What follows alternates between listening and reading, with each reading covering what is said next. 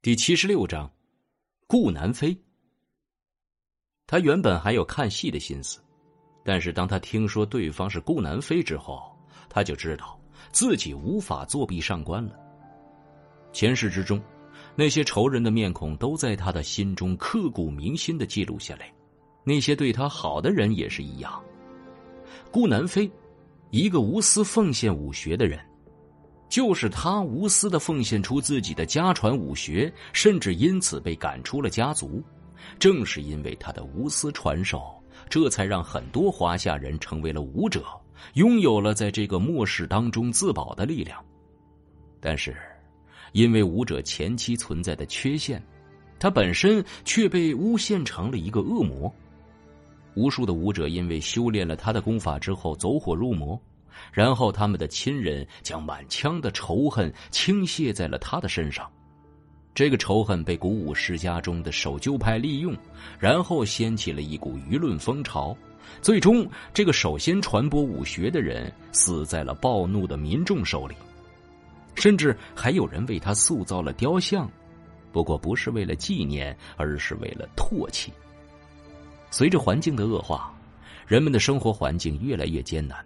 面对的怪物越来越强大，这时人们才忽然意识到，和外界的险恶环境比起来，区区武学的风险微不足道。九死一生和十死无生比起来，孰轻孰重，大家还不清楚吗？到华夏鼓舞成群的时候，人们才想起了顾南飞。可惜，这个他们一手酿成的悲剧已经形成，再也无法挽回了。楚风也是受到顾南飞恩惠的人，面对顾南飞的死，势单力薄的他也无能为力。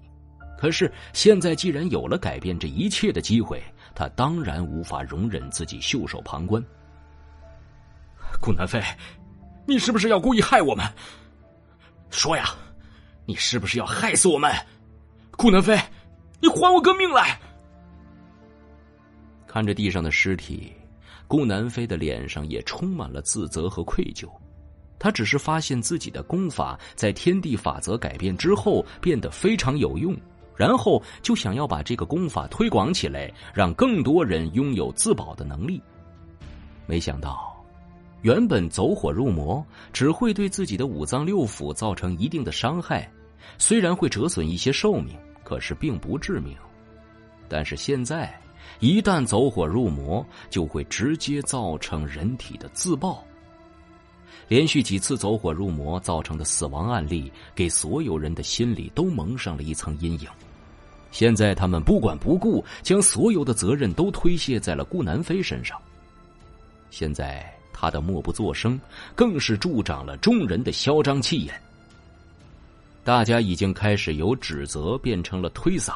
甚至已经有人将真气灌注在了警棍上，尝试着能不能进行进一步的行动。小姐看了看被众人指责的顾南飞，再看看众人愤怒的脸庞，最终还是将到嘴边的话堵了回去。就在形势一触即发的时候，一道冰冷的声音传了过来：“如果你们不想练，没有人逼着你们练。我相信把这种功法公布出去。”就算有一半的死亡率，也会有一大批人抢着修炼的。看到陌生人的出现，众人都有些莫名其妙。其中一名身材魁梧的保镖更是直接说：“哪里来的野小子，赶紧给我滚蛋！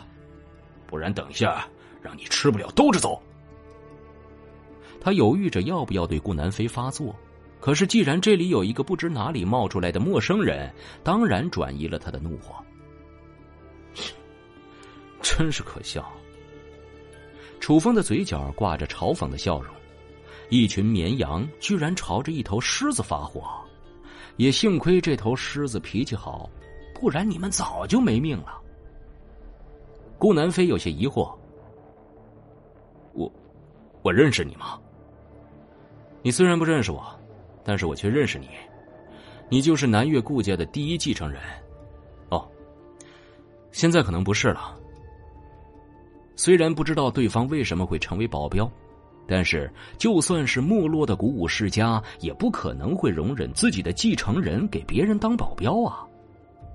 顾南飞对新出现的人也是有着些警惕的。你到底是什么人？来这里有什么目的？楚风有一点猜错了，那就是顾南飞现在只是被家族排挤，在这里发生的事情才是他被赶出家门的导火索。一名保安直接说：“不定又是一个想打小姐主意的小子，让我来教训他。”说着，他灌注了真气的警棍直接朝着楚风的额头打来。如果楚风只是一个普通人，这一招就算不能带走他的生命，起码也能够让他脑震荡了。正所谓身怀利刃，杀心自起，就像是有人获得了锋利的刀子，就本能的想要用手指尝试一下刀子的锋利程度一样。这些人刚刚获得了强大的力量，自然就跃跃欲试的想要找个人试一下。只可惜呀、啊，他们挑错了对象。顾南飞刚想要出手拦截，却忽然从楚风的身上感受到了一股强大的气机。这是他常年练武形成的直觉，百试百灵。楚风用右手借助警棍，然后一脚踢在了保镖腰上。啊！这啊！这！